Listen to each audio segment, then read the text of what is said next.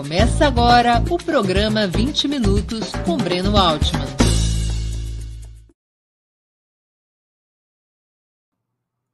Bom dia! Hoje é 17 de dezembro de 2021.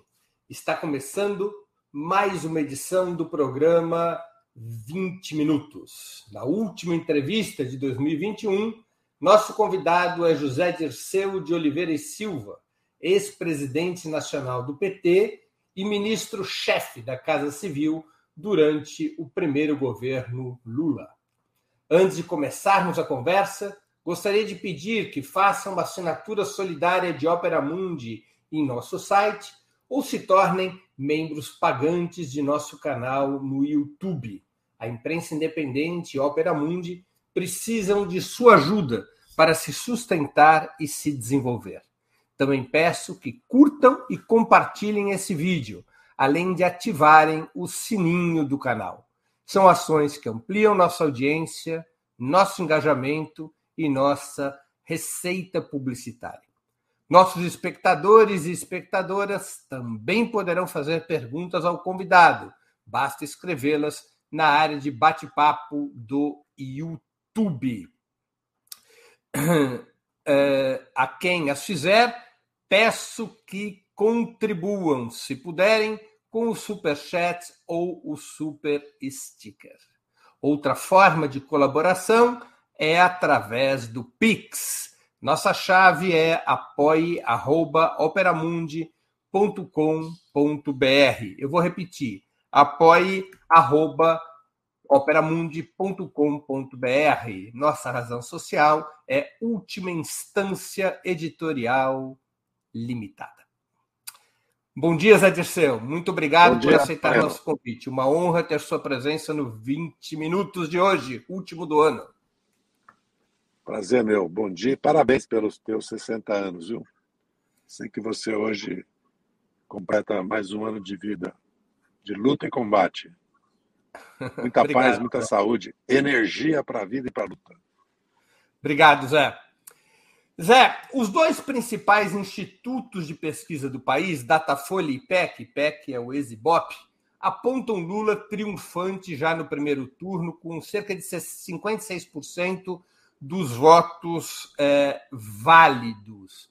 Ambos institutos, mais ou menos, com os mesmos números. E uma taxa de rejeição muito baixa inferior a 30%.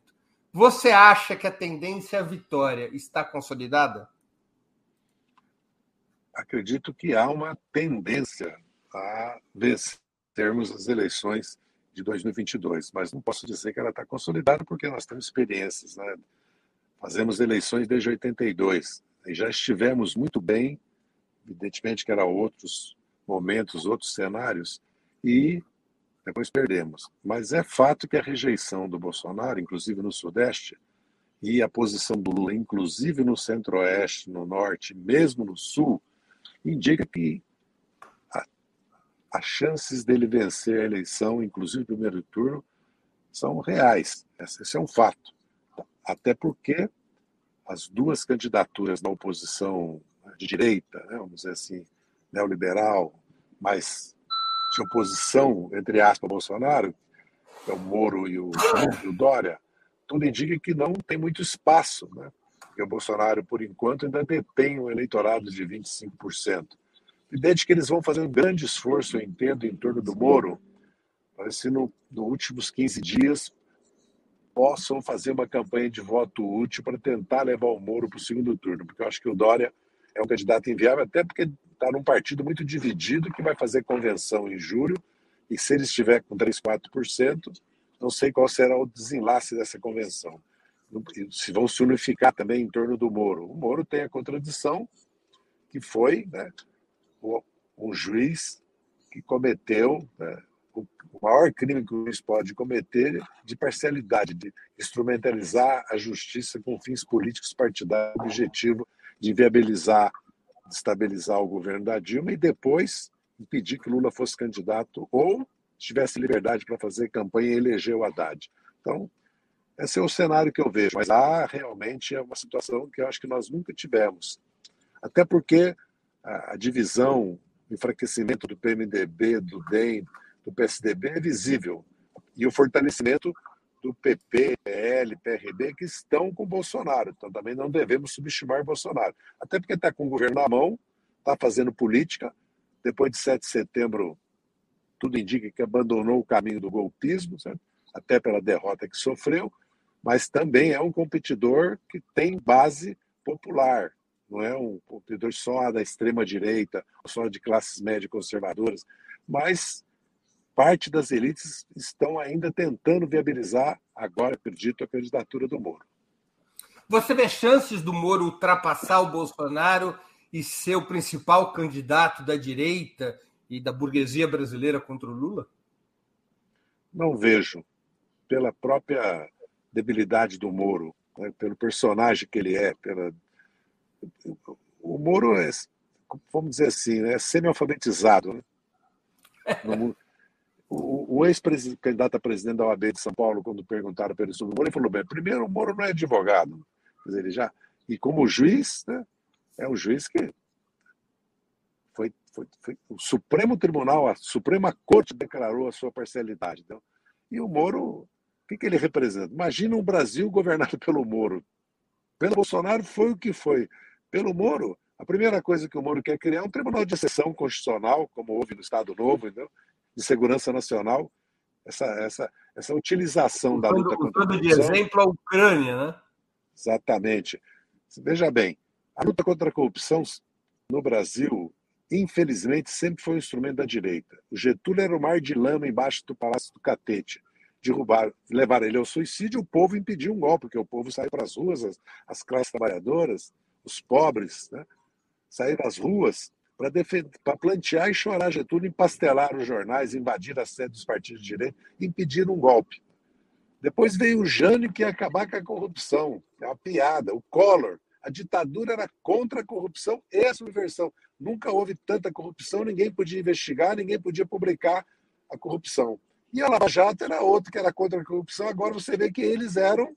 Agora começa a aparecer o enriquecimento deles, a proteção deles a grupos econômicos, a destruição que eles fizeram da indústria naval, da indústria pesada, da indústria de serviço brasileira, né? e o objetivo político daquela, daquela luta. Então, o país também já aprendeu né? que, essa utilização da corrupção certo? com fins políticos tem sido mal na história do país, que só, só serviu para tirar governos que defendiam os interesses nacionais, eram democráticos, defendiam os interesses da maioria da sociedade, dos direitos sociais, trabalhistas, como agora nós vimos que depois do golpe do governo Temer começou o desmonte do Estado Nacional e o desmonte dos direitos sociais dos trabalhadores. E levou o país, não cresceu, não destruiu as políticas sociais. Agora nós estamos vendo pobreza, miséria, desemprego e nenhum futuro num mundo que está em transformação o Brasil não consegue articular uma política. Pelo contrário, é um ataque à ciência, à tecnologia, à educação, ao meio ambiente, à imagem do país. É uma situação que exige uma mudança. E o Lula representa essa mudança. É por isso que ele está nessa posição. Independente que ele seja do PT, seja tenha sido presidente duas vezes, ele, nesse momento, é, é a liderança nacional que pode virar a página do bolsonarismo e retomar o rumo do Brasil. Né? Exato. Deixa eu te fazer uma pergunta. Quando você comandava o PT, quando você presidiu o PT até as eleições presidenciais de 2002 e a partir das eleições de 1994, o Lula não passava de 30% dos votos em primeiro turno. Você conduziu um giro tático que levou o PT mais ao centro simbolizado pela indicação de José Alencar a vice-presidente. A situação de hoje é parecida com a de 2002, mesmo com Lula estando próximo dos 60% das intenções de voto? O Lula precisa de uma política de aliança parecida com a de 2002 para vencer as eleições?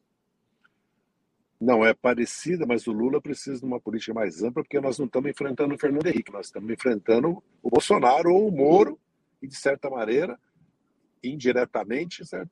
nós sabemos que existe um risco, que, já, que é evidente, Não é impossível que o Bolsonaro vá para o segundo turno e tenha uma, uma eleição disputada, porque não sabemos as condições que vão se realizar essa eleição. Pelo nível de violência, ódio, pelas milícias, pela ação do bolsonarismo, nós sabemos que não será uma eleição normal, como foi de 94, 98, mesmo levando em conta que os meios de comunicação apoiavam Fernando Henrique, o poder econômico apoiava, né, que havia a utilização ou não da máquina do Estado. O Bolsonaro está abertamente utilizando toda a máquina do Estado, e ele é impune para isso, é impune a família, é impune todo. Tudo, nós sabemos que levariam o impeachment deles, não quiseram, porque existe uma questão de fundo que é o modelo econômico. São e essa questão gravíssima que a elite brasileira não quer fazer reforma nenhuma. Né? Só quer virar paz bolsonarismo para continuar esse modelo econômico. Então, eu considero que, como existe o bolsonarismo, como nós vivemos uma situação internacional, inclusive, que é uma outra, o, o, o, Lula e o PT precisam de uma política mais ampla que a esquerda para derrotar o bolsonarismo para governar o país. É a realidade. Como ela vai se expressar, se é com a vice com Alckmin, se é uma vice com o nome de empresário. Certo? Aí vai depender daqui para até fevereiro, até março, abril, depois junho, julho, como vai evoluir os outros partidos, as outras eh, candidaturas e próprio posicionamento, eh, no caso aí concreto que está se discutindo, do Alckmin. Ele vai se filiar um partido, né? ele vai adotar o programa, um programa de, de governo que será o programa da federação ou da aliança que vai eleger o Lula, que vai fazer a campanha do Lula do PSB, PCdoB, PSOL, nós vamos construir. Há muitas interrogantes ainda, mas eu vejo necessidade de ampliar sim.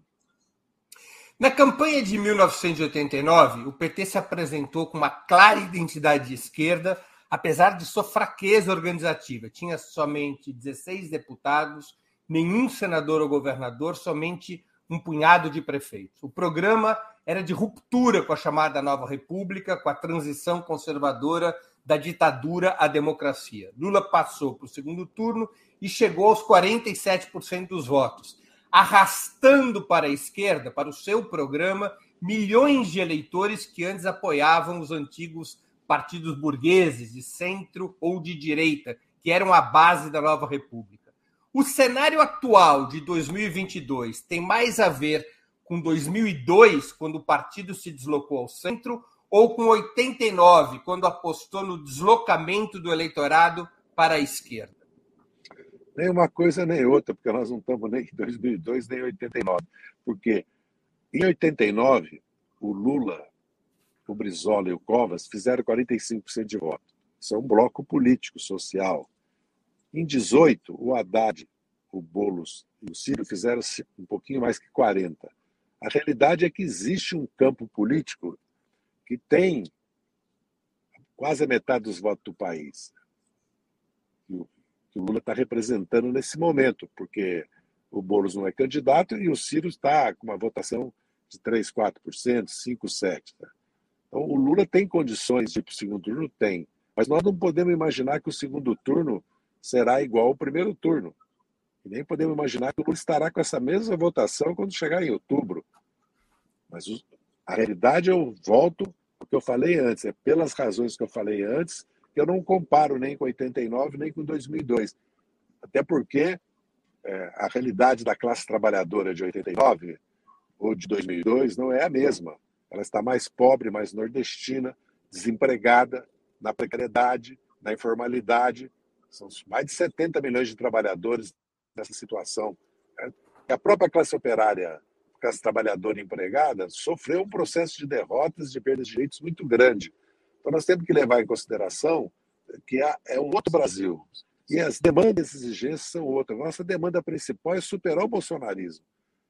Nossa demanda, nosso objetivo principal é eleger o Lula, eleger os governos progressistas, do PT progressista ou anti-bolsonarista, e formar uma bancada expressiva que permita o Lula fazer mudanças no país. Porque uma coisa é o Lula vencer a eleição combater a fome, a pobreza, virar a página da política antiambiental, mudar a política externa, mudar a política de ciência, educação e cultura. E retomar o papel do Estado, investimento público, tentar, através de programas de obras públicas, de infraestrutura, de habitação, ou de parcerias, ou de concessões, retomar o emprego e o crescimento. Outra coisa é mudar a estrutura tributária do país, o papel do capital financeiro bancário, a estrutura política do país, que exige um outro momento e um outro acúmulo político. Assim que eu vejo, Bruno. Zé, é, segundo muitos analistas, é, é necessária uma ampla aliança já no primeiro turno para garantir, inclusive, governabilidade depois de eventual vitória. Outros afirmam que há uma oportunidade agora de medir forças com uma chapa e um programa de esquerda para intensificar a, mobilização popular, negociando acordos apenas depois das eleições, para o segundo turno e depois das eleições. Qual é o teu ponto de vista a esse respeito? Então tá, tá sem som. Eu não vejo que necessariamente você tenha um programa democrático popular e não faça mobilização sem a mobilização popular, sem uma campanha popular, sem uma campanha de conscientização, uma campanha de mobilização, de educação política, de convencimento político das classes trabalhadoras para apoiar, eleger o Lula e deputados, senadores, governos, nós não vamos conseguir depois fazer mudanças e reformas. Acho que o centro da questão é como nós fazemos uma campanha com um pro... o programa nosso será no fundo um contraprograma a tudo que foi feito pelo Temer e Bolsonaro. É só contrapor cada reforma que previdenciária, trabalhista, ou administrativa que tentaram, teto de gasto, regra de ouro, essa política de concentração de renda e riqueza no país, a imobilidade, não é só aquelas questões que eu levantei do meio ambiente, da cultura, da educação, da ciência, as questões do, de, do combate à fome e à pobreza, da política externa. Não.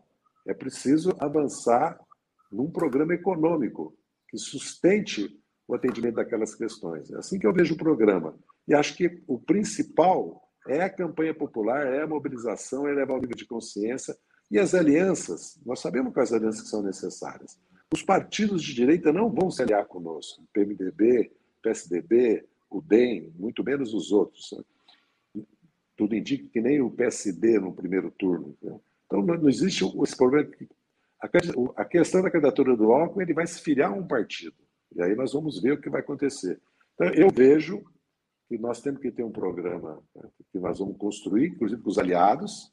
Lógico, evidentemente que se entra na aliança um partido que não é, vamos dizer assim, da esquerda, nós vamos ter que ver quais são os pontos do programa que vamos ou não negociar. Eu não vejo essa possibilidade, eu vejo mais o PSOL, o PCdoB e o PSB, e talvez o PDT e o PV, dependa da evolução da candidatura do Ciro e, da, das questões internas do PV. Essa vai ser a característica, talvez, que indica da eleição. Então, eu vejo assim: acho que o principal que nós devemos focar é fazer uma campanha de caráter popular, de mobilização popular, de educação, de convencimento, inclusive para eleger bancadas né, e governos também, inclusive os governos do Nordeste que nós temos, disputar, inclusive, por exemplo, São Paulo ou Rio, né, são estratégicos para nós, mas não que nós devemos, nesse momento, nos... Porque aí as consequências são que nós teremos um programa, vamos dizer assim, à esquerda e também uma aliança à esquerda. Mas, no momento, levando em consideração o que é o bolsonarismo e o momento que nós estamos vivendo, eu não acredito que seja a melhor opção. Quando foi escolhido o Zé Alencar para candidato a vice do Lula, é, ele ele era uma figura aliada à política econômica do Fernando Henrique, ou ele ser contra o neoliberalismo foi um fator essencial para aquela aliança? Na verdade, é, o Zé Alencar tinha um simbolismo, eu inclusive insisto muito nisso, não com relação ao grande empresariado, e sim com relação ao micro pequeno empresário, ao pequeno comerciante. Porque o Zé Alencar, toda a vida dele foi uma vida que começou exatamente aí. O Zé Alencar tinha uma postura que nós não conhecíamos no primeiro momento, né, com relação à política econômica, nacionalista. reconhecia o papel do Estado, reconhecia a necessidade de reformas sociais e tinha uma postura não ortodoxa em matéria de política econômica. Essa é a verdade. Né? Essa é a realidade. Agora, isso não significa que nós vamos ter que, para fazer uma aliança, abrir mão dessas questões. Eu não vejo por que aquilo que eu, que eu citei agora, que apresentamos Zé Alencar, nós temos que continuar nessa orientação. E o vice deve expressar alguns pontos básicos que para nós são essenciais. Porque se nós formos abrir a mão desses pontos básicos, essenciais, aí sim nós podemos passar a correr risco. Mas eu, eu acho, mesmo assim, eu considero que essa eleição vai se dar em torno do antibolsonarismo, em primeiro lugar, da questão democrática, da questão da desigualdade social e das questões que estão colocadas do, do meio ambiente, a questão que está colocada do racismo, da igualdade da mulher, da diversidade, da defesa né, da diversidade e de questões né, de integração da América do Sul ou não, de uma política externa com o caráter dela. As reformas estruturais, nós devemos colocar na agenda a questão tributária, a questão do papel do capital financeiro bancário, a questão da reforma política. Mas para nós realizarmos essas outras reformas, nós vamos ter que acumular força e nós vamos ter que ter maiorias parlamentares, porque sempre se coloca essa questão: como fazer uma reforma se você não tem a maioria parlamentar? Nós não podemos fugir dessa questão, não há como fugir dela. Eu não vejo como nós podemos fugir dela. Zé, você identificou no Zé Alencar dizer, um crítico à política neoliberal. Até mesmo depois de eleito e empossado Lula, ele era uma das vozes mais ásperas contra a política econômica conduzida pelo Palocci. Você vê em, eh, no Alckmin, o nome que hoje é, está mais em evidência para visto do Lula, características semelhantes às Alencar, o Alckmin, até onde eu sei, ele não deu nenhuma declaração, nem jamais teve qualquer posicionamento de crítica à política econômica exercida pós 2016, não é? Além dele ter sido partícipe do golpe contra Dilma e de ter aplaudido a prisão do Lula. Não há um problema isso? Veja bem, Breno, se o Alckmin, o Lula não, não disse que o Alckmin será vice dele, nem o PT tomou essa decisão nem o Alckmin tomou. Nós estamos discutindo uma tese. sinalizações. Não, uhum. sinalizações, porque também, quando a esposa do Alckmin, Dona Lu, se é o fato que ela disse para a imprensa, que ela estará com o Alckmin, com o Lula, como governador ou nada, se pôs com o Lula em primeiro lugar, se o Alckmin é, não refuta que poderá ser vice do Lula, vai mudar de partido, vai ao ato de prerrogativas que estará o Lula e outros políticos, como eu já disse. Né? E se o Lula já falou três frases, que, eu, que, que são quando o Lula se dirige realmente ao seu público, né? aos trabalhadores, ele disse: o Alckmin foi um bom governador, o Alckmin é o único tucano que gosta de pobre, e, o, e não há nada entre eu e o Alckmin que não possa ser superado. Eu estou é, só expressando, não foi bem assim que ele disse, entendeu? Agora, se o Alckmin aceitar serviço do Lula, ele está aceitando o serviço do Lula que vai defender essas questões que você falou, porque o Lula vai fazer a campanha e tem falado sobre isso. Todas as entrevistas que o Lula tem dado é uma crítica ao neoliberalismo. Toda entrevista que o Lula tem dado é uma crítica às privatizações, é uma crítica às reformas neoliberais. Não é só o antibolsonarismo, é colocar no centro a questão social, a questão das reformas sociais que o país precisa. Então, e também da soberania do Brasil, da independência do Brasil e da radicalização da democracia. Eu acredito que se o Alckmin faz uma opção para ser vice do Lula, ele está fazendo essa opção de um candidato da centro-esquerda, não é um candidato da centro-direita. Né? Mas o Temer também fez essa opção e foi vice da Dilma. Evidentemente que aí nós temos que, quem vai escolher? Nós temos que escolher um vice, então, do PT ou um vice, porque, veja bem, é, a outra opção que existiria é buscar um vice, por exemplo, uma mulher negra ou um empresário jovem, certo? Ou um jovem, certo? Buscar um vice que representa o que está acontecendo no país, certo? Que é o surgimento de uma geração de, que nasceu entre 95 e 2005 que começa a se levantar contra a situação atual do Brasil e que começa a votar em candidatos que expressam isso.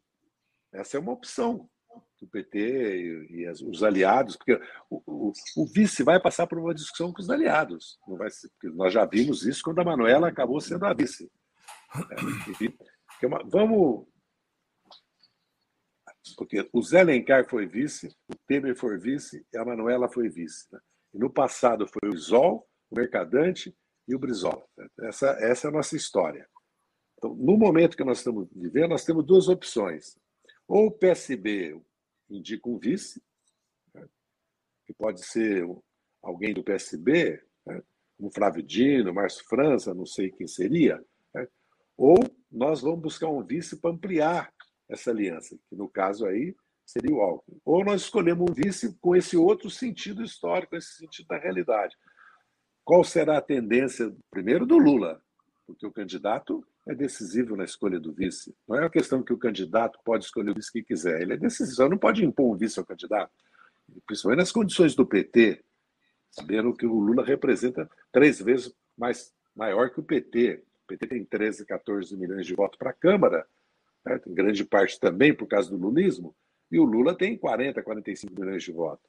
E vai depender também certo? dos aliados. Os aliados concordam com que tipo de vice. Certo? E, o, e da maioria do PT que se formar no PT, se a maioria do PT aceita ou não. Qual é a sua opinião? A minha opinião é que, se for necessário, nós devemos ter um vice mais amplo que a esquerda. E eu vejo que, na conjuntura que nós estamos vivendo, com o caráter do bolsonarismo, certo? com as condições políticas que nós vamos disputar a seleção, não me oponho a que se faça essa ampliação na escolha de um vice. Isso não quer dizer que está tá decidido, quero repetir, porque senão daqui a pouco vão dizer que nós já estamos decidindo o vice. Né? Eu tenho tomado muito cuidado, porque como eu não tenho mandato, não sou da direção, não falo em nome do PT nem do Lula, o que eu falo não quero que seja confundido com uma opinião do partido. É uma opinião minha como militante do PT. Agora, tem acontecido em alguns países é, na qual essa lógica de ampliação ao centro que matematicamente poder, pareceria eficaz, elevada à derrota de quem fez ampliação ou à perda de força eleitoral. Isso aconteceu, por exemplo, no Peru, de certa maneira aconteceu no Chile também, no primeiro turno das eleições presidenciais. Você não acha que pode haver algo semelhante no Brasil se o PT, digamos, ampliar para setores com os quais não há eh, identidade programática? Não acredito, porque eu acho que o sentimento predominante é o antibolsonarismo, é virar a página do bolsonarismo. O sentimento predominante é que o Lula é quem pode fazê-lo. O sentimento predominante é que precisa combater a pobreza, a desigualdade, precisa retomar o caminho democrático no país. Acho que esse é o sentimento que predomina. Eu gostaria muito, nós todos, né, que fosse um sentimento que nós precisamos fazer uma reforma estrutural no país. Mas o que eu vejo conversando com sindicalistas que estão nas ruas, que estão, na, que estão na, nas fábricas, que estão enfrentando essa questão, é que não há uma rejeição assim na base nossa. Uma coisa é a opinião das correntes do PT, de liderança do PT. O que eu estou sentindo é que não há um veto a que o Alckmin possa ser o vice, né? ou alguém com as características dele, ou seja, um vice mais amplo que um perfil de esquerda ou com um perfil já muito definido, nacionalista, defende o papel do Estado, que evidentemente eu não posso dizer que, que é o perfil do Alckmin, porque não é, entendeu? Sim, numa, a aliança com o Alckmin não criaria um outro problema que é no estado de São Paulo? O que, que o PT no estado de São Paulo falaria sobre os 28 governos do 28 anos de governo do PSDB sendo que 16 desses anos foram sob o comando do Alckmin.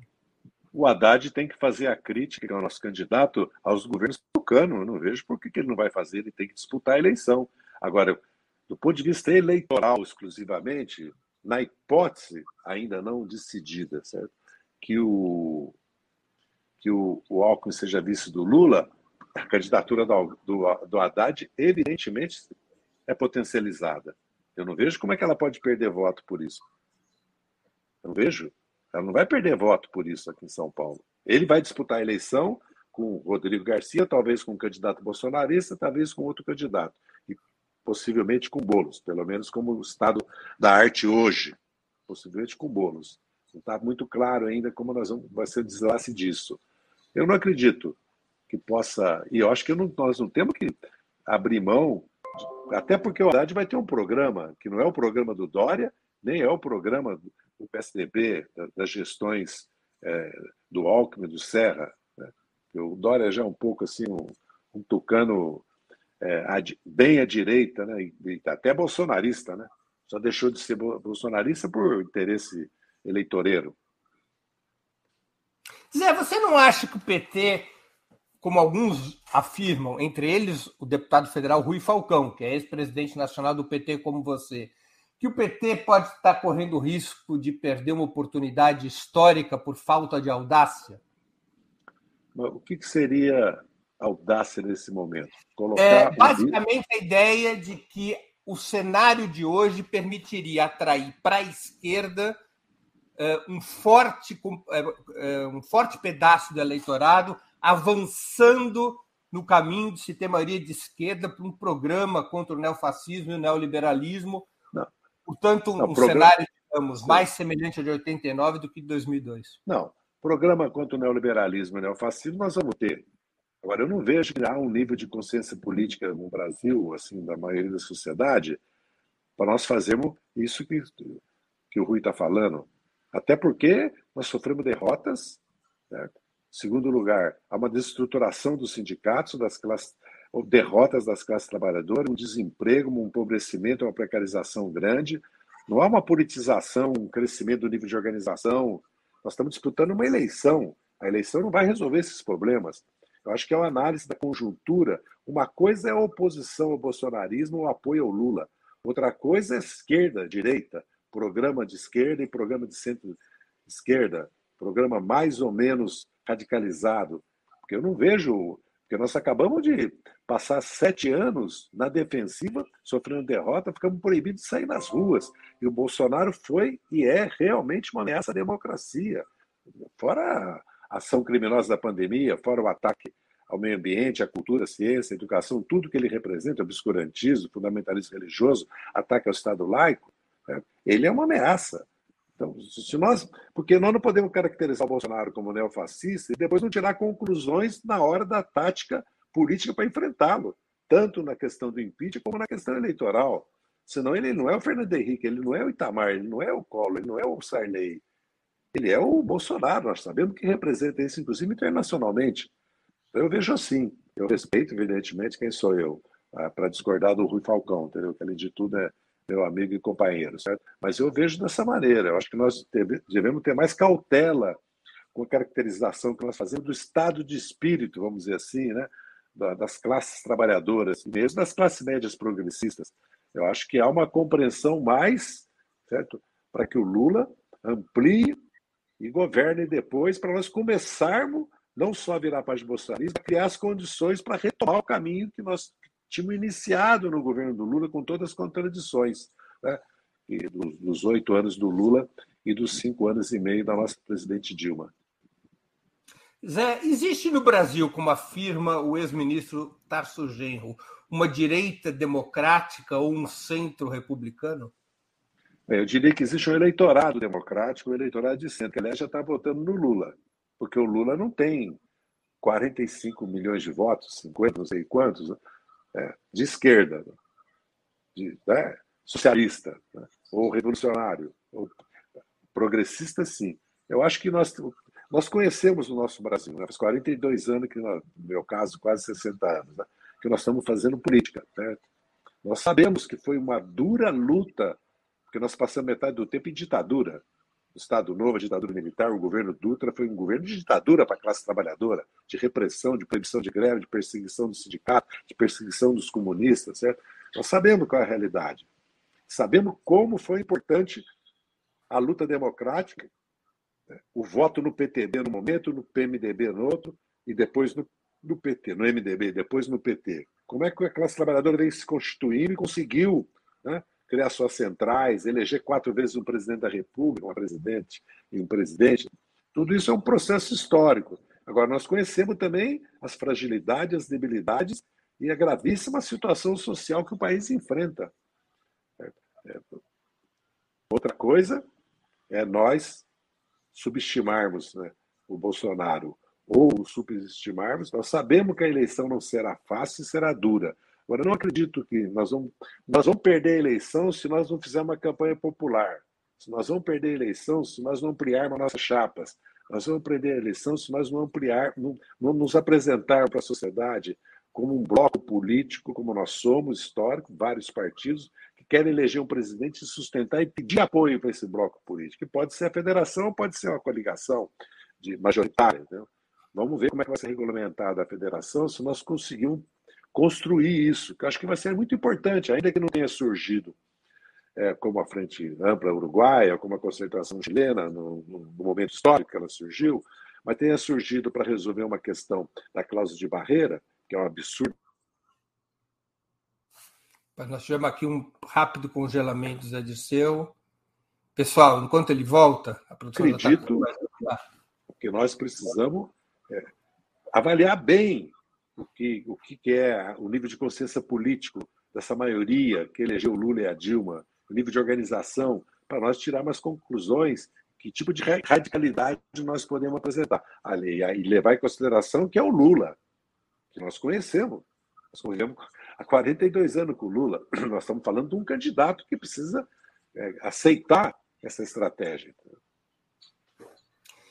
Zé, é, segundo vários analistas, os principais quatro governos, os primeiros quatro governos petistas, de 2003 a 2016, foram marcados principalmente por mudanças profundas no orçamento público, mas sem reformas estruturais que afetassem a concentração de riqueza e poder do capital financeiro, do latifúndio e da mídia. Você mesmo já falou e escreveu muito sobre isso. Um novo governo de esquerda deveria ter um novo programa de reformas estruturais, como o PT alinhavou eh, em setembro do ano passado, ou basta retomar o processo interrompido pelo golpe de 2016? Ô Breno, eu, eu primeiro eu não concordo que o primeiro governo do Lula, o segundo, o próprio governo da Dilma foi caracterizado porque nós tínhamos, veja bem, nós não porque muitas vezes se fala assim, o governo do PT certo? foi continuidade do governo Fernando Henrique Cardoso porque operou né, com o tripé macroeconômico. Mas a política econômica nossa não se resumiu a isso. A volta dos bancos públicos, o papel das estatais, a distribuição de renda, a integração sul-americana, o papel de exportação de capital, serviço e tecnologia. Certo? O choque que houve no país, certo? com muitas políticas como Bolsa Família, benefício continuada, ou mesmo agricultura familiar, a reforma agrária, certo? o papel do aumento do salário mínimo e da previdência. Havia as sementes, nós estávamos criando as bases para superar, como o PAC depois superou, a política, vamos dizer assim, conservadora monetária que nós tivemos no primeiro momento. Certo? Nós fomos superando isso com uma política industrial, começou a esboçar a política comercial. Não foi não foi apenas, certo, a capacidade de priorizar, colocar o povo dentro do orçamento. Porque o Lula fala colocar o povo dentro do orçamento e os ricos no imposto. Porque hoje no Brasil quem paga imposto é a classe trabalhadora, quem paga juro alto é a classe trabalhadora que é expropriada, além da precarização e da queda do valor real do salário e do desemprego. A propriedade, a riqueza e o patrimônio, nem no padrão europeu paga imposto, e muito menos paga o juro que o trabalhador paga mesmo no crédito consignado ou, ou, ou no crédito para comprar um carro, por exemplo. Porque vamos lembrar que mesmo com a inflação de 7% ou 8% certo, no Brasil, certo, os juros são uma apropriação violenta da renda nacional. Então, eu vejo assim, acho que nós temos que retomar num outro mundo, porque as tarefas serão outras, porque nós temos a questão climática, ambiental, né? nós temos a questão urbana, da, esse desastre que estamos transformando nas nossas metrópoles. Basta ver qualquer enchente, o que vira, e a gravidade da situação de, de, habitação, de áreas de risco, de mobilidade, a precarização das condições de vida nas grandes cidades para as populações, 70 milhões de brasileiros que não têm padrão de vida que os brasileiros, mesmo da classe trabalhadora, têm. Então, eu acredito que nós temos condições de fazê-lo, porque nós temos bancos públicos ainda, nós podemos recuperar as estatais, porque não foi aprovada as privatizações, espero que não seja da Eletrobras, dos Correios, a gente pode retomar o papel da Petrobras, nós podemos retomar a integração sul-americana e temos que trabalhar da questão de convencer e construir uma reforma tributária e uma mudança no sistema bancário financeiro. É assim que eu vejo. Né? Porque eu, particularmente, não estou dizendo que deve ser o programa do PT ou do governo, porque eu não quero, eu não sou, não quero é, me envolver nessa questão. É, você é favorável que o PT forme uma federação com o PSB, como está proposto?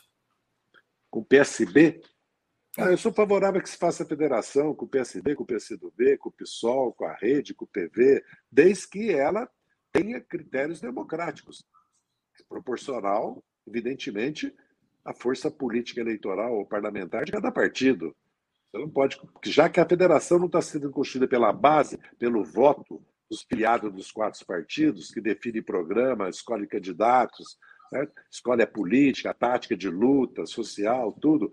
Não é como foi, não é uma federação como uma frente ampla uruguaia, era é uma, um arranjo institucional que aconteceu agora por uma decisão do Congresso para evitar o problema dos partidos que não superarão a classe de barreira. Nós temos que fazer do limão uma limonada tentar construir algo democrático. Se não for, não tem sentido. Eu até escrevi um artigo sobre isso. Agora, a ideia de apresentar à sociedade um bloco de partidos, de candidaturas que estão com Lula, estão com um programa certo? e pedem o voto para o presidente ter base parlamentar e começar a criar as raízes no Brasil de uma frente com outro caráter, não sei se os partidos vão aceitar, o PSOL, no caso o PSB. O PSOL está propondo, na verdade, uma coligação com a rede e com o PCdoB. Creio que os setores do PCdoB propõem isso também. Então, restaria o PT uma aliança com o PSB. Aí precisa analisar concretamente em cada estado e, e repito, como serão tomadas as decisões, porque isso é tudo. Depois vai escolher candidato a prefeito e vereador em 24, vai escolher depois, se, vai, vai decidir se aceita ou não as políticas do governo, se apoia ou não os projetos do governo, como é que, como é que enfrenta a reação né? Como é que enfrenta as tentativas de golpe? Como é que enfrenta as tentativas é, de estabilizar o governo? É a realidade que nós já vivemos. Né? Eu, assim que eu vejo. Você acha que eleito e empossado Lula, a burguesia brasileira e seus sócios internacionais, especialmente o imperialismo estadunidense, conviverão pacificamente com o novo governo petista? Bem, essa, essa é uma pergunta que tem muitas nuances. Pode ou não?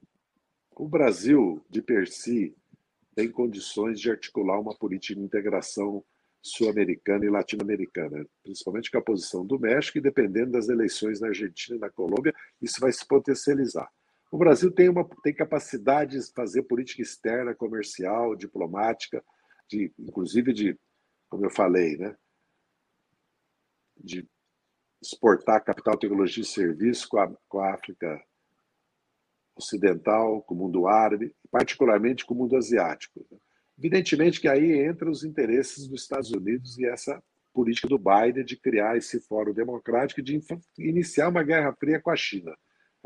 Evidentemente que nós não podemos apoiar isso, mas isso não significa que nós vamos nos alinhar com a estratégia chinesa. Acho que o Brasil precisa ter uma política, como sempre teve desde o pan-americanismo do, Juscelino, depois com a política externa independente do Jane do Getúlio, até com a política externa do governo Geisel, o chamado pragmatismo responsável, que rompeu o acordo militar com os Estados Unidos, fez o acordo nuclear, reconheceu Angola Moçambique, criou no país, nas áreas estratégicas, um terço capital privado nacional, um terço estrangeiro e um terço estatal, quer dizer, que tinha uma outra visão dos interesses nacionais. Nós precisamos ver os interesses nacionais. É, está evidente que tanto o golpe como a questão da Petrobras, da Lava Jato, está ligado a interesses dos Estados Unidos. Está evidente que a situação em, em Honduras, no Paraguai, é, a questão do, do Equador, certo? e mesmo o golpe no Chile, envolve uma disputa exatamente que o Brasil representa e que o pré-sal nos dava uma viabilizava talvez essa estratégia nossa de desenvolvimento? Que é os interesses norte-americanos e os interesses brasileiros. Então eu vejo assim que o Brasil tem interesses comuns com os Estados Unidos, tem. O Brasil tem interesses comerciais contenciosos com os Estados Unidos grande. O Brasil não vai, não pode apoiar essa política do Biden, como não apoiou a invasão do Iraque, como não apoiou a guerra contra o terrorismo. Então, o Brasil tem que manter uma, uma posição que é histórica, inclusive quando houve os não alinhados, né? Tito, Neru, Nasser, né? que o Brasil, na verdade, praticamente na política externa independente, significava estar mais próximo dos alinhados do que um alinhamento automático com a União Soviética, porque, evidentemente, é, o alinhamento automático com os Estados Unidos que acontece hoje. O que o Brasil precisa superar é a política externa do Bolsonaro que submeteu o Brasil aos interesses dos Estados Unidos, particularmente colocando as Forças Armadas sob o Comando Sul americano e a OTAN.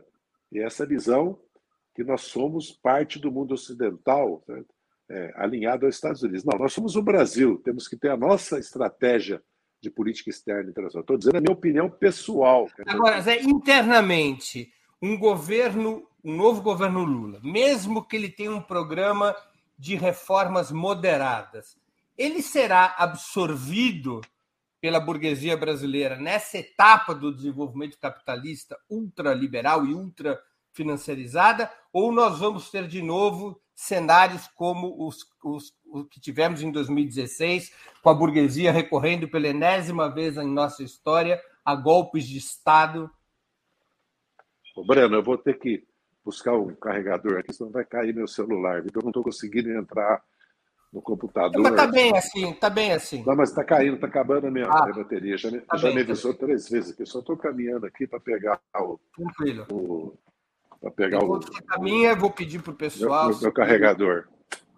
Vou pedir para o pessoal seguir contribuindo com super chat, com super sticker, se tornando membro é, pagante do canal de Ópera Mundi no YouTube. Quero aproveitar também para agradecer os múltiplos, é, as múltiplas mensagens de feliz aniversário. Muito obrigado a todos.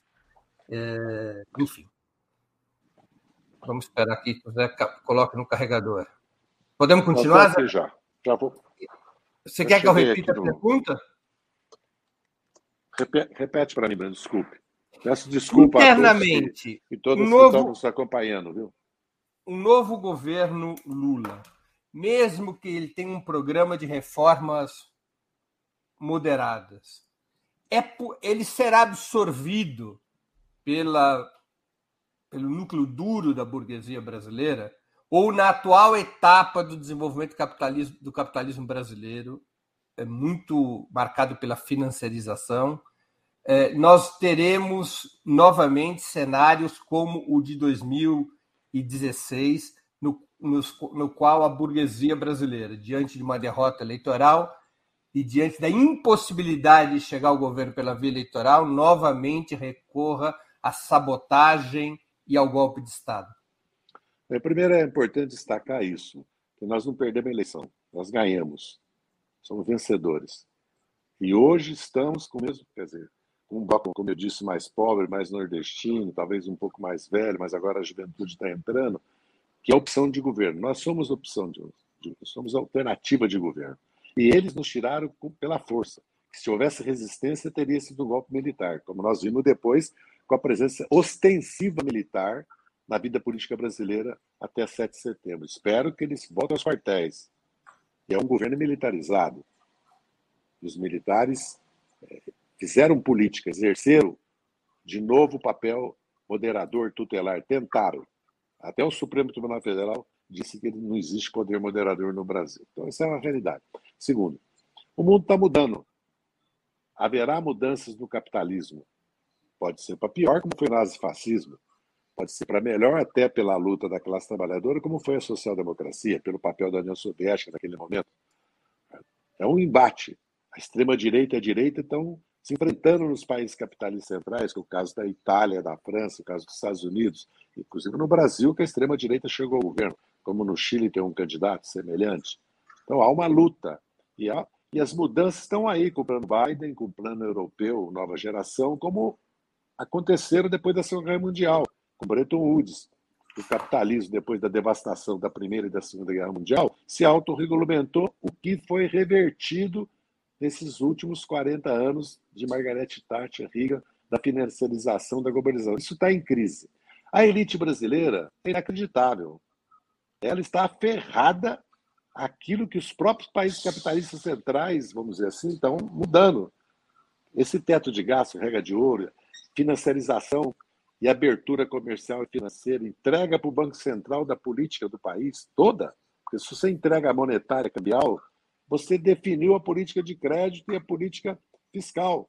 Quer dizer, o Brasil está voltando para trás, mesmo considerando o que está acontecendo no capitalismo internacional, que também está globalizado e financiarizado. Com a presença da China e com as mudanças da geopolítica da Turquia, do Irã, da Índia, da Rússia, vem aí a Nigéria, a Indonésia, o próprio papel do Brasil, vai haver um embate no mundo. As classes trabalhadoras vão jogar que papel? Os governos progressistas, de esquerda, socialistas, vão jogar que papel?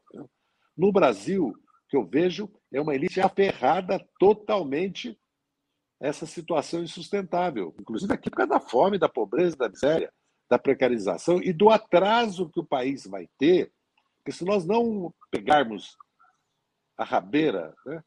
porque nós já, já vem automação, já vem robotização, agora vem 5G, inteligência artificial. Se nós não compreendermos, porque eu não vejo um projeto de desenvolvimento nacional na cabeça da elite, eu não vejo a elite pensando no país. A elite está mudando para o exterior, está pondo dinheiro no exterior e está ganhando dinheiro com privatização, com agronegócio, e não quer pagar impostos. Então a situação realmente é dramática nesse sentido, Breno. Que nós vamos ter que enfrentar uma conjuntura muito difícil, que é governar o país, superar o bolsonarismo, combater a fome e a pobreza e iniciar um processo de retomada do crescimento em outros termos. Então, não podemos pensar em 2002, porque a questão climática, energética, ambiental, a gravidade da situação das cidades, a gravidade da pobreza da miséria está, estão aí. Então, é um desafio para nós. Qual será Você o comportamento? Acha... Sim, qual será o comportamento das elites? Elas vão aceitar o jogo democrático ou elas vão tentar cooptar ou derrubar? Cooptar elas vão tentar sempre, vão tentar derrubar o nosso governo de novo. Isso é um desafio. Nós temos que nos preparar para todos os cenários. Nós não podemos, de novo, subestimá-los ou fazer uma leitura errada do caráter e do papel deles. Porque até agora eu não vejo nas elites empresariais. Quer dizer, eles bateram palma para o Bolsonaro quando ele fala que demitiu um funcionário, não sei bem quem, do IFAM, porque estava tentando proteger o patrimônio da voracidade, né, daquelas coisas horríveis que a Avan constrói é, inclusive conspurgando a, o, o, simbolismo né, da Estátua da Liberdade, né, que foi doada pelos franceses, né, que é o símbolo, vamos dizer assim, inclusive da Revolução Francesa, vamos dizer assim, para os americanos que lutaram pela sua independência. Entendeu? Então, vejo assim. Zé, você acha que o Lula tem que defender abertamente a revogação da emenda de teto de gastos, da reforma trabalhista, da reforma previdenciária e da independência do Banco Central? Acho que nós temos que dizer que o país não pode continuar com essa política econômica, com esse modelo econômico, e o teto de gasto e a regra de ouro têm que ser removidos. Eu não vejo como nós podemos conviver com isso, e muito menos com esse Banco Central independente, porque quer dizer que o, o, o povo vai dar o governo ao Lula para mudar a política econômica. O que está dizendo as pesquisas? Que tem quase 78% diz que o país está no caminho errado. Inclusive, quase dois terços da política econômica. Então, nós vamos mudar. Aí o Banco Central continua mesmo aferrado da política econômica que não deu certo. Porque de 2016 para cá, o que, que nós temos? Né, desde a, do afastamento da Dilma do governo, o que, que nós temos? Nós temos, estamos colhendo um desastre, né, inclusive humanitário. Todos o que, que o Lula devia propor? Um, refer, um referendo, que o Congresso convocasse um referendo revogatório dessas não. leis? Não, eu não quero dizer que o Lula deve propor. Eu quero dizer que eu estou de acordo que nós temos que superar esse modelo econômico E essas restrições constitucionais absurdas que nenhum país do mundo tem, de teto de gastos, regra de ouro, e que o Banco Central tem que acompanhar. Se o país decide outra política econômica, o Banco Central tem que acompanhar a decisão do país. Ele não pode ficar com a política econômica anterior. Isso não existe. O Banco Central não é neutro. Né? Essa história que o Banco Central é técnico, uma coisa é combater a inflação, uma coisa é você é, ter uma dívida pública que você possa administrá-la, mas isso depende muito da política de juro, porque não, nenhum país do mundo está preocupado com a dívida pública que não paga juro, ou paga juro negativo, ou paga meio por cento, por cento. Senão estava quebrado o Japão, a Itália, os Estados Unidos, todo mundo estava quebrado. O problema nosso é que nós pagamos 10% de juros para a dívida pública. Vamos gastar 600 bilhões esse ano com a dívida pública, quando devia gastar 60 bilhões. A dívida pública se transformou no instrumento de concentração de renda e de apropriação da renda nacional pelo capital financeiro, que não representa 10% da população brasileira, nem 5%. Esse é o problema do Brasil. Então, essa é a minha compreensão. Agora, o que o Lula deve fazer, não deve não, fazer. Não, mas você acredita que é possível revogar por votação no Congresso, um Congresso que provavelmente continuará com maioria conservadora, Bem, ou se, deveria se, recorrer a outros instrumentos? O problema de recorrer a plebiscito referendo é que depende do Congresso Nacional também. O Congresso tem que aprovar o plebiscito referendo. Lógico que eu gostaria muito de fazer um, um plebiscito referendo sobre outras questões que são importantes. O próprio sistema político eleitoral brasileiro, uninominal, a representação de 8, mínimo de 8 mais 70, ou, como já fizemos, o referendo ao armamentismo, ou outras questões, né, como aborto, como descriminalização de droga, ou questões como essa, né? sobre o papel das estatais, se privatiza ou não, como a questão já houve do, do uso da energia nuclear em alguns países como há referentes de plebiscito nos Estados Unidos regularmente sobre ele questões tributárias, questões como essa de aborto ou de discriminação de droga, ou questões sobre construção ou não eh, que afeta o meio ambiente, ou são questões mesmo é, de definição né, é, do, do, Código Civil, do Código Penal, tributário do país. Se o Brasil avançasse para fazer consultas plebiscitárias ou referendos, está na Constituição, seria um avanço extraordinário. Lógico que eu defendo. Agora, se o Lula deve, depende da circunstância, depende da composição do Congresso, depende do nível de mobilização, de luta, ou depende da definição de objetivos que o PT e os aliados façam nesses quatro anos. É nosso objetivo mobilizar o país para fazer plebiscito e referendos? É uma questão que tem que ser definida. Zé, uma pergunta genérica. Conquistar o governo para o PT passou a ser apenas um projeto de governo ou ainda se inscreve numa estratégia socialista, na tua opinião? Bem, a última vez que eu falei sobre isso, virou mote dos bolsonaristas que, que eu queria tomar o poder. Né? A pergunta que me fizeram foi o seguinte: se o Haddad for eleito e o golpe impedido de tomar posse, o que você faria? Né? O que vocês fariam? Eu falei, bem, mas aí não é mais uma questão eleitoral, é uma questão de poder. Aí nós vamos ter que tomar o poder, né? Porque se, se dá um golpe de Estado, que significa que os militares deram um golpe de Estado, ou o parlamento, né? a maioria do parlamento. Foi isso que eu respondi, virou, virou aquilo. Certo? Então, eu vou dizer o seguinte: nós, no momento histórico que nós estamos vivendo, num período histórico que não é revolucionário, apesar que na América do Sul houve levantes populares no Chile, mas nós estamos vendo as limitações, inclusive na eleição, houve no Equador, houve na Bolívia, felizmente bem sucedido, mas nós estamos vendo as limitações, houve na Colômbia, nós ganhamos eleições, perdemos duas, mas fizemos 49,6% no Uruguai, 47,5%.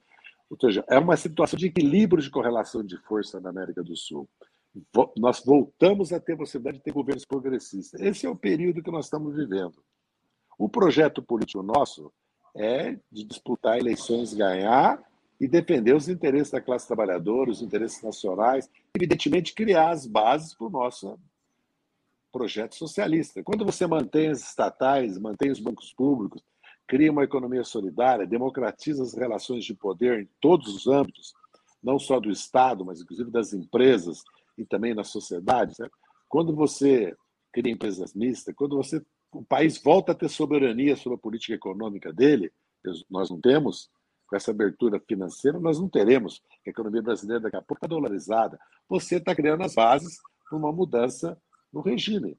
É isso que eu posso dizer. É assim que eu vejo.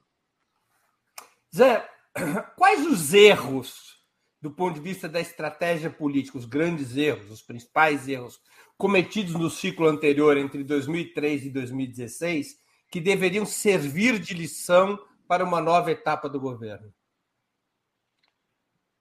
O que mais me chama atenção, e eu comparo com o Bolsonaro, é que nós não fizemos uma disputa política, cultural, ou ideológica, e não organizamos aqueles que eram os principais beneficiados e protagonistas dos nossos governos. Por exemplo, nós podíamos ter organizado as mães do Bolsa Família, ou os filhos do ProUni, podíamos ter organizado conselhos é, do Bolsa Família, né? nós podíamos ter dado. E mais, o papel que pode ou não jogar o partido do presidente e o presidente. O presidente pode ser, como o Bolsonaro é, o principal comunicador, agitador e propagandista político ideológico e de disputa cultural. Ele tudo o racionalismo, obscurantismo, mas faz. Fora que nós demoramos, só agora entendemos o papel das redes.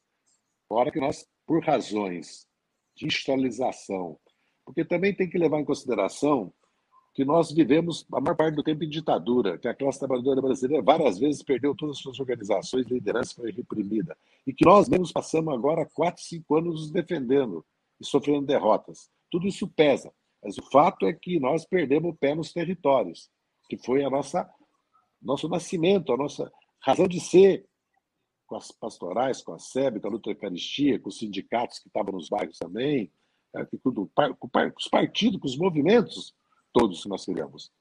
Então, nós precisamos corrigir essas questões. O giro para os territórios, o giro para as redes, para a juventude e construir força popular, organização popular. Até porque, hoje, nas cidades, nas grandes metrópoles, quem está na periferia ou são as milícias, as igrejas não podem legitimamente, porque nós não podemos contestar o direito delas, mas com a política conservadora, e os, o fisiologismo, as máquinas das prefeituras, dos vereadores, que disputam, inclusive, entidades conosco, desde o Conselho Tutelar até associações de pais e mestres, até associações de morador, luta por creche, luta. Porque a, nós, na época da ditadura, era nós e só nós, tentando organizar o povo. Hoje, não é assim. Então, eu diria que a principal questão, e segundo, os partidos mudarem, porque o Brasil mudou, o mundo mudou, a classe trabalhadora mudou, os partidos precisam mudar, os movimentos precisam mudar. Nós precisamos ser autossustentáveis, nós precisamos. Tá sem som. Zé, ficou sem som.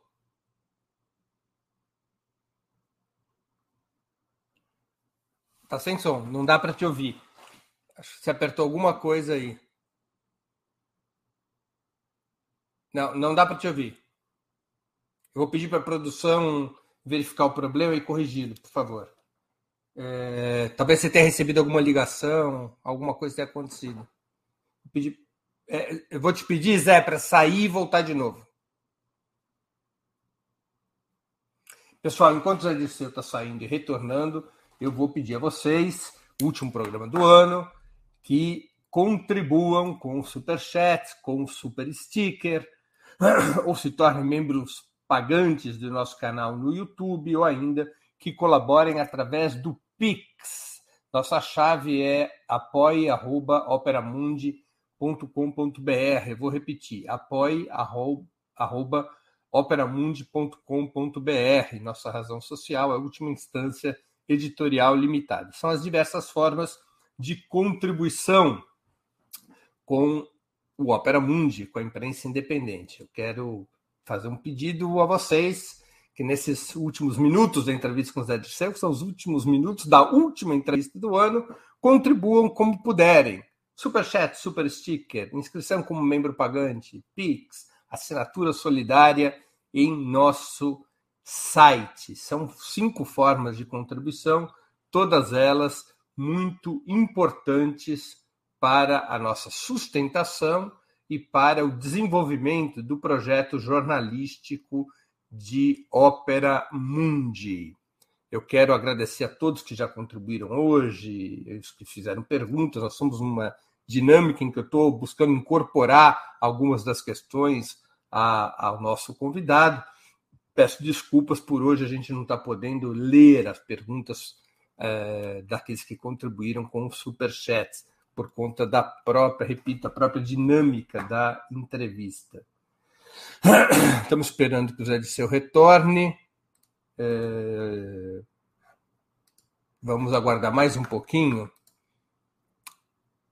Olha, nós estamos, como eu avisei no início, é, nós estamos encerrando hoje, a última entrevista do ano é hoje, dia 17 de dezembro, e nós vamos retornar no dia 17 de janeiro de 2022. Zé Disseu voltou. Som?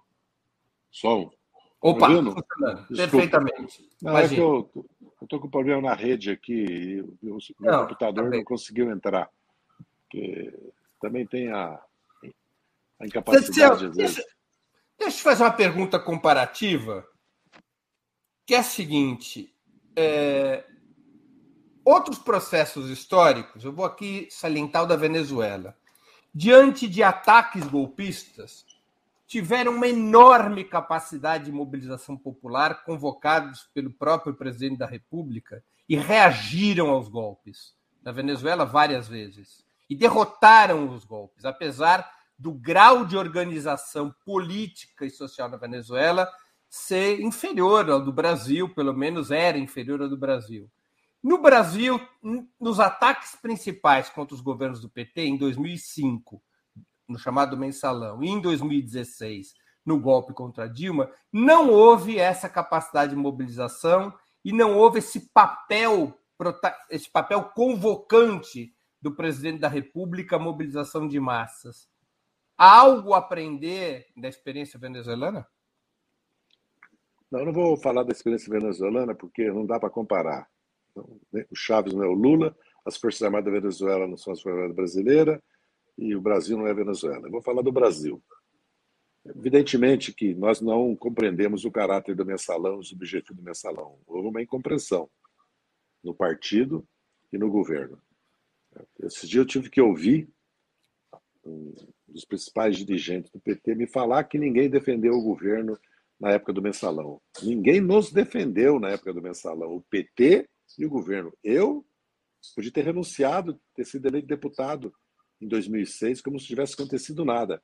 Eu não só não renunciei, fui caçado, como passei de 2006 a 2013 defendendo o PT e o governo. E o meu discurso e a minha defesa na Câmara foi do PT, do governo, do nosso projeto, não foi a minha defesa, até porque eu sou inocente. Todo mundo sabe que eu fui condenado pelo domínio do fato, porque cabe ao réu provar sua inocência, porque a literatura jurídica permite te condenar. Foi uma condenação política. E nós começamos um processo de mobilização, como a direita recuou, nós recuamos também. Depois nós tivemos a Lava Jato, que foi pior. Foi pior do que o mensalão, porque só quando Lula foi preso é que houve uma mobilização do partido, das esquerdas, para defendê-lo legitimamente. Né? Isso não quer dizer que tinha que nos defender como defender o Lula, porque também foi um processo de compreensão, de entendimento que estava acontecendo. Mas a verdade é que houve uma, uma avaliação errada do caráter do mensalão, uma avaliação errada de como enfrentá-lo. E como depois o governo foi reeleito três vezes, né? porque foi 6, 10 e 14, criou-se uma avaliação que não havia riscos do governo ser derrubado. Né? E no, no, no início do, do Lava Jato, alguns setores, inclusive, fizeram uma leitura de apoiar a Lava Jato, a luta contra a corrupção. Vamos lembrar que houve uma faxina, a demissão de quatro ministros, todos foram absolvidos depois. Pode-se afirmar, não, mas a situação, a correlação de força no Congresso, a situação política não permitia outra decisão da presidente. Pode ser. Mas a verdade é que nós certo, é, não fomos capazes de compreender e de mobilizar para enfrentar. Tanto é que o golpe, faltou povo no golpe. e que não faltou depois, de certa maneira, na prisão do Lula, porque houve uma necessária, que todos nós apoiamos e participamos, porque mesmo eu, é, assim que eu saí, eu estava, inclusive, não estava em liberdade, como eu falei, na primeira vez que eu falei para a imprensa, eu falei, nós precisamos criar um, dois, três mil comitês de defesa da democracia do Lula. E assim que o Lula foi preso, eu falei, fiz a frase que eu estava revoltado em dignidade com essa infâmia que era a prisão do Lula, que foi um processo sumário político de exceção. Né? O objetivo político era impedir, como ficou claro, a candidatura do Lula e a liberdade dele para eleger o Haddad. Então, acho que eu vejo assim, acho que nós temos que tirar lições do que foi o mensalão e do que foi a Lava Jato. Hoje, como estão expostas as vísceras da Lava Jato, nós não temos que discutir processo, porque esse aquele foi condenado. A Lava Jato foi instrumentalizada pelo Departamento de Estado, pelos americanos. Está aí o Moro agora, que está lá nos Estados Unidos, vai e volta, e é uma candidatura também que atende esses interesses, para destruir o projeto político que nós representamos e o projeto de desenvolvimento nacional que nós temos para o país. É isso que foi a Lava Jato. Todo o resto é secundário. Foi condenado, não foi? Tinha prova, não tinha? Isso é secundário. Porque Basta ver o caso do Lula, que agora está exposto, como serão expostos os outros também, mais cedo ou mais tarde, pela Vaza Jato, todos verão que foi uma construção, uma conspiração política, aliás, criminosa, que eles deviam responder por isso, o Moro, o Delanhol, os procuradores. E agora começa a ficar exposto como eles se enriqueceram, como que a luta contra a corrupção virou certo? uma apropriação de recursos públicos pelos que se diziam ilegal lutar contra a corrupção. Eu me lembro como se fosse hoje o dia que eu falei para um dos presos que estava comigo, que estava quase enlouquecendo, falando dos procuradores, falei: esses procuradores vão se corromper, porque todo poder absoluto corrompe. Do jeito que eles têm poder, eles vão se corromper. E falei: o Moro é uma peça no sistema, ele vai cair. Porque o que ele está fazendo tem um nível de ilegalidade, violação da Constituição com mais cedo ou mais tarde, vai se voltar contra as elites. O que, que aconteceu? Foi preso Aécio Neve, Beto Richa, Marconi Perillo, foram denunciados o Serro, Aloysio, o governador do Mato Grosso do Sul teve o filho preso duas vezes, o Temer foi preso, agora todo mundo faz de conta que o Temer não foi preso, que não aconteceu nada, né? Moreira Franco, e assim foi indo. Porque a Lava Jato era isso. E eu acho que houve sim, da nossa parte, uma incompreensão. Não é um problema que não defendeu esse aquele, certo? não é isso. É um, erro político, uma incompreensão. Você acha que houve caráter... ilusão no compromisso democrático da, bur... da burguesia brasileira? Não, não é que houve ilusão no compromisso democrático da burguesia brasileira, porque ela tinha um compromisso pactuado em 88 que ela rasgou em 16. Sim, ilusão de que ela tá? fosse respeitar. Não, não, porque havia elementos políticos até então que não se, que não se quebraria a ordem política constitucional do país. Né? Eu digo, se quebrou do ponto de vista de uma, de uma ação jurídico parlamentar, o judiciário e o parlamento. Mas se houvesse resistência popular, teria sido um golpe militar, eu não tenho dúvida nenhuma. Como depois eles puseram as garras para fora, as manguinhas para fora, durante um período com da eleição do Bolsonaro, o veto ao habeas corpus por Lula, o apoio ao Bolsonaro, a ida para o governo, porque 14 dos 17 membros do Estado-Maior foram para o governo Bolsonaro, e a militarização do governo dele, que é pública, certo? Evidente. Então, essa é uma questão real. Nós, nós temos que trabalhar sempre, evidentemente, acho que todos têm consciência, que nós vamos governar o Brasil, certo? com o judiciário conservador, com a mídia completamente comprada pelo capital financeiro, que está caminhando para isso, com domínio do Banco Central pelo capital financeiro, né? com uma força política parlamentar grande da direita. Né? Então, essas condições que nós vamos governar. Tomara, oxalá, né? Elas mudem no processo eleitoral, que a gente consiga uma situação parlamentar outra, e que nós consigamos nas redes e na auto-organização popular ganhar uma força para contrabalançar o poder da mídia, porque o judiciário tem que ser reformado, né? uma perspectiva política que nós temos que construir, entendeu? Essa, é assim que eu vejo, Bruno. Zé a gente está chegando no final da entrevista. Eu queria te fazer duas perguntas que eu sempre faço aos nossos convidados nesta nos finalmente da conversa.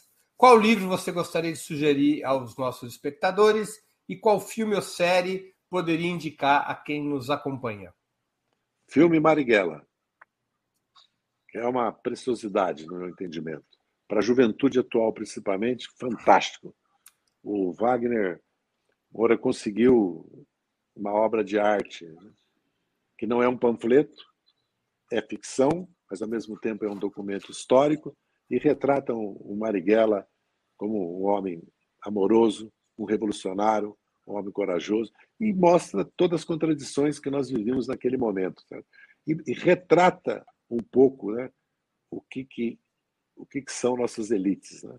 como é que elas Marighella estava certo ou errado? Em 66, Marighella... com o PCB. Como rompeu com o PCB, estava certíssimo. Estava certíssimo. E quando propôs a resistência armada, estava certo também. Outra questão é como nós fomos construir. O... Quando, quando nós falamos o dever de todo revolucionário é fazer revolução, ninguém pode pedir, tem que pedir licença para fazer revolução, é uma coisa. Agora, daí o voluntarismo, né? o militarismo, certo? daí, ah, vamos dizer assim, praticamente né? Uma visão porque, no fundo, no fundo, nós tínhamos que resistir à ditadura, inclusive com armas na mão. Agora, daí você fazer um, uma proposta, certo? De iniciar a guerrilha urbana certo? e procurar fazer uma coluna guerrilheira ou implantar uma área de guerrilha como o PCdoB fez, certo?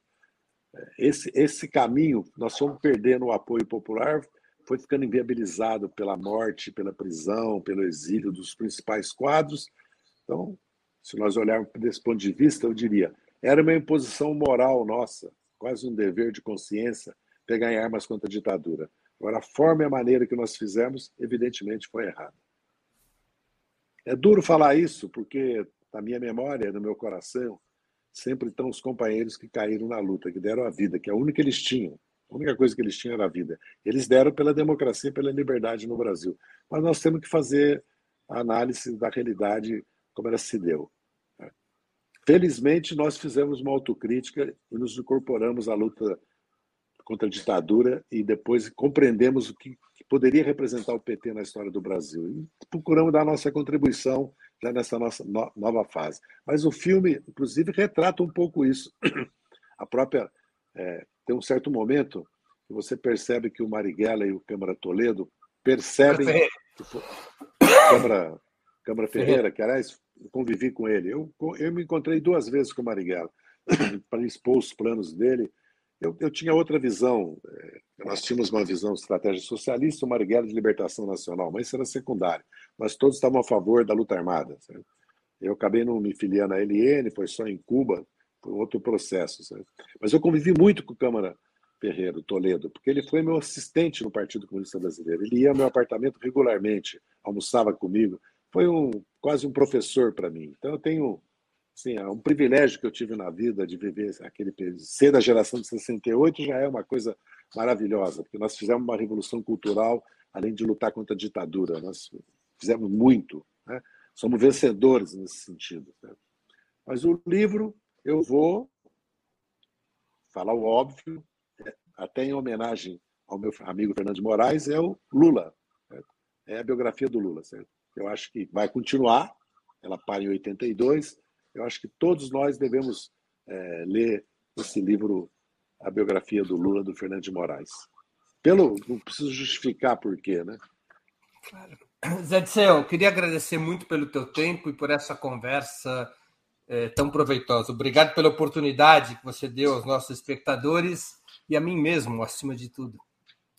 Eu que agradeço, peço desculpa pela minha falha técnica aqui. Se a minha filha de 11 anos estivesse aqui, não teria acontecido isso, porque ela sabe mais do que eu sobre esse, esse aparelhinho aqui, que daqui a pouco não vai existir mais, né? A gente vai olhar, vai aparecer uma tela no ar, a gente vai falar, espero.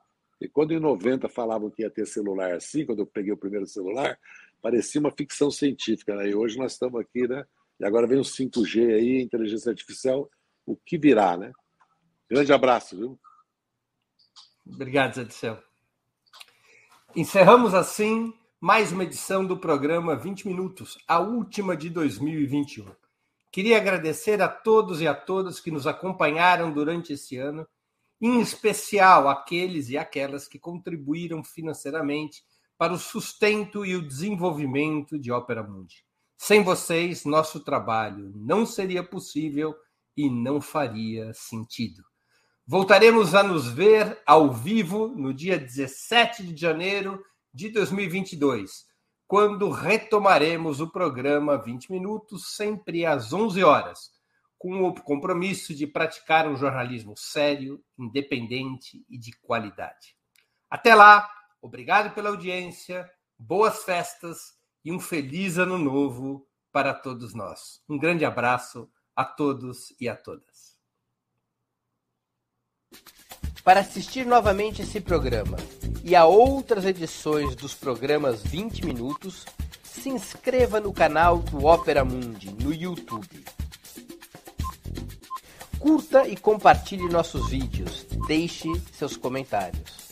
O jornalismo de Opera Mundi é mantido com o seu apoio. Faça uma assinatura solidária em www.operamundi.com.br. Com um pequeno valor mensal, você nos ajuda no desenvolvimento de um jornalismo independente e de qualidade. Obrigado pela audiência e até a próxima.